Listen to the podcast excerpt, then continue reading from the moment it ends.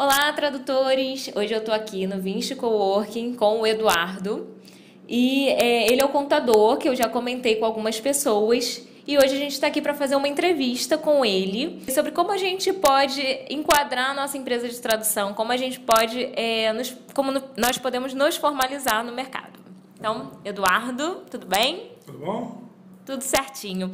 Vamos para a primeira pergunta. Vamos lá. A primeira pergunta, então, é: a grande maioria das pessoas, dos tradutores, tem essa dúvida. O MEI, né? É, a gente pode abrir empresa como MEI? É, o microempreendedor hoje ele realmente não, não está englobado nas, na lista de atividades é, que podem ser englobadas no microempreendedor individual. É, tradução não pode. E o mais indicado é, que eu vejo hoje é lucro presumido você não consegue enquadrar a empresa como simples numa, tabela, numa alíquota que seja muito vantajoso. Hoje, o serviço de tradução está dentro da tabela do anexo 6. E o anexo 6 ele diz que a tributação ela começa com 16,93% e com faturamento até 180 mil no ano. Enquanto é, na atividade de lucro presumido, na tributação do lucro presumido, nós conseguimos enquadrar a, empresa, se for escolhido algum município que tenha isenção fiscal, redução fiscal, consegue chegar a uma alíquota global total de 11,2%. E aí eu acho que é o mais vantajoso para o serviço de tradução. E é isso. Tá, então é para o tradutor abrir empresa, no caso, ele não abre como MEI, né? E qual seria o tipo da empresa que ele vai abrir? É, o mais vantajoso é abrir como lucro presumido, escolher alguma algum município que tenha redução fiscal, é, benefício fiscal, por exemplo, eu indico hoje o de Saquarema, e aí você consegue ter uma alíquota total global de 11,2%. Infelizmente, como no meio não está não tá adequado para o enquadramento de tradução, é, existe um custo maior, 11,2% de imposto, você vai ter que pagar INSS, Hoje a gente está falando de 20% sobre o salário mínimo, que é na hora de você trabalhar sobre o Prolabore, que é o que, a, que o governo cobra, é, você tem um mínimo para ser colocado como ganho do sócio. Tendo em vista que o sócio não é empregado da empresa, é, não é permitido só o lucro. Você pode falar assim, pô, só vou é, trabalhar com lucro da empresa. É, porém, é, eles dizem, o governo diz que você tem que ter o prolabore, que é o salário. E o mínimo pode ser cobrado é o salário mínimo, 788. No lucro presumido, a desvantagem é você pagar 20% do total da folha a título de INSS. Se vocês fossem optantes pelo Simples, é, você descontaria somente o valor é, a ser retido do funcionário ou do prolabore, que normalmente são 11%, e não pagaria esses 20%. No lucro presumido, você tem que pagar esses 20%. Então dá uma alíquota total de 31% sobre o valor do salário mínimo. Isso tudo, esses 31% de imposto que o tradutor paga. Então, além do, do dos 11,2% que a gente está falando, que está englobado ISS, imposto de renda, PIS, COFINS, a alíquota total dá 11,2%. Além disso, ainda tem os 31% sobre o salário, que seriam os 20% da parte de empresa e 11% que está sendo descontado de você, que é a sócia empresa. É, algumas pessoas já têm um MEI porque são professores de idioma, então já abriu o MEI com aquela categoria. É, sendo tradutor, essa pessoa ela também pode é, fazer algum tipo de migração para poder incluir a tradução naquela nota fiscal que ela tem? Como seria feita essa alteração? Então, quando a pessoa está enquadrada no MEI e aí precisa adequar a empresa para serviço de tradução, você tem que fazer uma alteração contratual. É, no meio você é tudo gratuito, você registra na junta comercial e tira o CNPJ tudo pela, pelo site. Quando você precisa colocar o serviço de tradução, você tem que fazer uma alteração de atividade. Você vai é, trocar o MEI pela, por uma empresa ME comum. E aí você tem que pagar a primeira taxa que começa a ser cobrada para poder transformar o MEI em uma empresa. Isso é feito na junta comercial. É, logo depois você vai ter que alterar o CNPJ, isso não tem custo, e depois você vai ter que pagar a dolorosa taxa do alvará. Aqui no Rio, é, a prefeitura cobra 680 reais pelo alvará, que o MEI é isento. Porém, quando você transforma em microempresa, você é obrigado a pagar essa taxa. É, no município citado, que é de Saquarema, é, essa, esse alvará, aqui no Rio, o alvará é uma taxa única. Você vai pagar 680 reais. Se você não for alterar mais nada, nome, endereço, você não paga outro alvará. Em Saquarema é muito mais barato, você vai pagar na faixa de 120 reais por mês, é, por ano. É, porém, você todo ano tem que renovar essa taxa. Então, é mais fluxo de caixa mesmo inicial. Eu acho que, principalmente para quem está começando a atividade, eu acho que você começando pagando uma taxa de alvará por ano, mas uma taxa bem menor, o fluxo de caixa fica bem melhor do que você pagar 680 reais uma tacada. Sobre o RPA, né? Algumas pessoas falam do RPA pra gente, é, alguns dizem que utilizam. O que você tem a explicar pra gente sobre o RPA? Vale a pena para o tradutor? É, então, o RPA ele é ruim para os dois lados. É, para o lado do, do empresário que está te pagando, ele é ruim porque pode caracterizar vínculo empregatício. Se você emitir RPA para, o seu cliente é, mais de três meses, pode ser caracterizado vínculo empregatício, você vai ter direito a férias, décimo terceiro é, e todos os, uh, os encargos trabalhistas. E quando você está é, recebendo essa RPA, você como, como prestador de serviço, é, você passa a ser descontado INSS imposto de renda como se você fosse funcionário. Então, isso é bem ruim, porque se você está pagando o seu INSS, sua guia de, de, de INSS, é, normal, como autônomo, você vai ter mais um, uma tributação com o mesmo imposto. Vai me perguntar, isso é válido? Isso vai somar para a tua aposentadoria. Porém, todos, todos nós já sabemos que quando você for se aposentar, você não vai ter esse valor de volta. Não adianta falar que vai, porque você não vai ter esse valor de volta. E você, esse imposto de renda que você vai ser descontado, você pode tentar recuperar ele na sua declaração pessoa física, é, mas é mais um tributo. É, se você for comparar com, uma, com, com a empresa, você já está tributando todo, todo aquele é, lucro que sobra depois de você pagar os impostos, é seu limpo, você não precisa pagar mais nada. Na RPA, não, você está pagando ali e quando você transporta para a sua declaração pessoa física, que vai ser somado com outros rendimentos seus e com seus gastos, você talvez ainda tenha um adicional de imposto de renda a pagar. Aquele valor que você foi retido não significa que você vai recebê-lo de volta.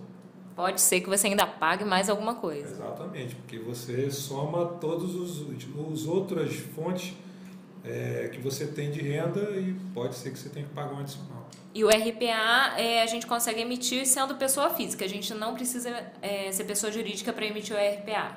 Não, RPA somente para pessoa física. RPA é um recibo só para autônomo. É, como pessoa jurídica, o único documento que te sobra é a nota fiscal. Apesar da gente não estar enquadrado no MEI, se for abrir uma empresa, por exemplo, Ireli, ou microempresa, ou limitada, a gente tem que ter um capital inicial para poder abrir a empresa, certo? certo? Esse capital seria de quanto? Então, para quando você tá, tem, tem que diferenciar é, as duas formas de você abrir empresa sozinha. Tem a figura do empresário individual, que é o que já existe há muito tempo, e a Eireli, que foi é, conquistada há pouco tempo. No caso da Eireli, ele é uma empresa limitada, porém individual. E aí você tem um capital mínimo para você começar a sua atividade, que são 100 vezes o capital, o salário mínimo é, vigente. Então hoje a gente está falando de 78.800. Enquanto um empresário individual comum, o tradicional, você é, não precisa de um capital mínimo. Porém, qualquer dívida que você tenha, qualquer ação, você é responsável ilimitadamente. Você não tem essa figura de limitada que foi tão importante a conquista. Você passa a responder, inclusive, com seus bens porém é uma, uma abertura de empresa que você não tem valor de capital estipulado. Uma empresa limitada, é, você precisa de sócio, uma empresa comum, né? você precisa de sócio. E os trâmites para abertura de, dessas três são muito parecidos. É, existe um KNAI para a tradução, né, que seria o código na hora da abertura da empresa, não é isso? Uhum. Como é que funciona esse KNAI? E qual tipo de empresa que utiliza? Utiliza em todas? Como é que funciona isso? É, o mais importante na hora de você optar em abrir sua empresa de tradução, de curso de línguas, é você, na hora de formalizar, você conseguir enxergar o maior link possível de serviços que você possa prestar. Isso é muito importante para você evitar gasto desnecessário de ter que fazer alteração contratual, alterar a ficha de cadastro de empresa individual. Então, se você trabalha com tradução, se você trabalha dando curso de língua, de idiomas ou outros serviços que você possa agregar, é importante você colocar logo agora de início.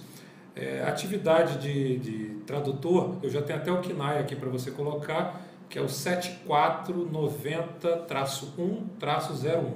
Esse é o KNAI de tradução. E, e aí você consegue trabalhar é, com, com, com serviço de tradução sem ter nenhuma burocracia mais. Qualquer tipo de empresa, seja Ireli, microempresa? Todas elas são com o mesmo KNAI, é a mesma forma de abertura e são as mesmas é, coisas que você tem que prestar atenção da forma que você está abrindo. É, para os profissionais que trabalham com clientes estrangeiros, seja agência, seja cliente direto, é, é, o valor que recebe cai na conta. Como é que tem que ser feita é, essa declaração futuramente? Então, para você declarar esse valor que vem do exterior, através do PayPal ou contrato de câmbio no banco, é, na tua declaração pessoa física, eu estou falando nesse caso como autônomo, se você for trabalhar como pessoa jurídica, você vai emitir sua nota fiscal e pagar os impostos todos normais. Como autônomo, tem um campo lá é, que é livro caixa, onde você consegue discriminar é, todos os valores que você recebeu de pessoas físicas é, do, e do exterior. Então você declara naquele campo e esse campo do livro caixa, o importante do livro caixa é você acompanhar isso mensalmente. A Receita Federal tem um programinha para você fazer download é, que você consegue preencher esse livro caixa colocando as receitas, abatendo as despesas que você tem, se você paga pensão.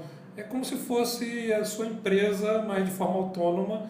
E aí você, inclusive, esse programa de livro caixa, ele gera para você o carnezinho leão para você pagar o seu imposto. Uhum. Depois de tudo isso feito, os 12 meses passados, você consegue transportar essas informações para a declaração pessoa física e você já passa a estar em dia com o fisco. É, a gente formalizou, então, já abri a empresa de tradução. Eu posso continuar recebendo pela minha conta pessoa física ou eu sou obrigada a abrir uma conta pessoa jurídica e toda vez que eu emitir uma nota fiscal, toda vez que eu prestar um serviço, eu tenho que receber pela conta pessoa jurídica. Então, quando você resolve se formalizar e abrir uma pessoa jurídica, você resolveu ter um CNPJ e ter uma nota fiscal. Então, você precisa ter todos os recebimentos atrelados a esse CNPJ. Você vai receber pelo PayPal, pelo cartão de crédito, um depósito. Você emitiu nota fiscal, trabalhou como empresa, você precisa ter a, a conta da, bancária da empresa com CNPJ para as informações casarem. Eduardo, pela sua experiência como contador, é, o que, que seria mais em conta para um tradutor iniciante que quer se formalizar quer abrir empresa, poder emitir a nota fiscal para os clientes. Qual é a forma mais em conta para esse profissional se formalizar? Então, infelizmente, como o MEI já foi batido, o MEI não pode entrar, é, a forma mais vantajosa para o tradutor é abrir uma empresa de lucro presumido e procurar é, perto do seu, da sua região, algum local, um município que te dê benefício fiscal e conseguir é, formar a empresa nesse município. Porém, o seu, se você não prestar o serviço naquele local, o município de origem pode cobrar o ISS lá. Hoje existe uma briga muito grande entre os municípios é, para saber com quem vai ficar a parcela do ISS. Então, mesmo você indo para um município que tem esse benefício fiscal, é, você pode ser questionado sobre esse valor do ISS. É, a, a maior vantagem é você buscar esses municípios que cobram os 2%, que é a alíquota básica federal, isso tem uma lei que, pode, que o máximo que podem, o mínimo que podem cobrar são 2%. Então, o ideal é procurar esses municípios que a sua alíquota total global de impostos vai bater em 11,2%. Ah, aproveitando a pesquisa que a Bratis fez há pouco tempo, foi visto que os tradutores iniciantes têm uma média salarial de mil a três mil reais. Tá? É viável abrir uma empresa tendo essa, essa, esse faturamento mensal? É, o que, que você indica? Seria abrir empresa assim como lucro presumido mesmo? Você como contador, falando aí para um monte de tradutor iniciante, o que, que a gente deveria fazer?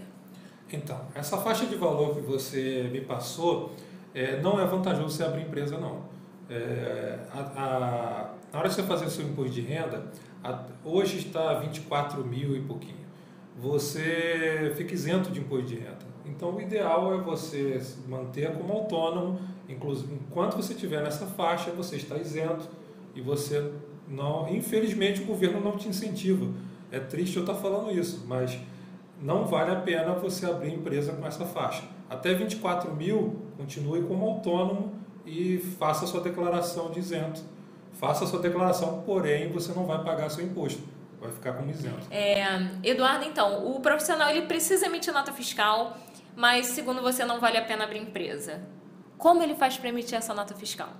Então, se ele realmente precisar é, é, ter uma nota fiscal, não tem outra saída é o simples pagando 16,93% para quem fatura até 180 mil no ano, ou você partir para o lucro presumido e pagar 11,2% é, nesses municípios que eu citei.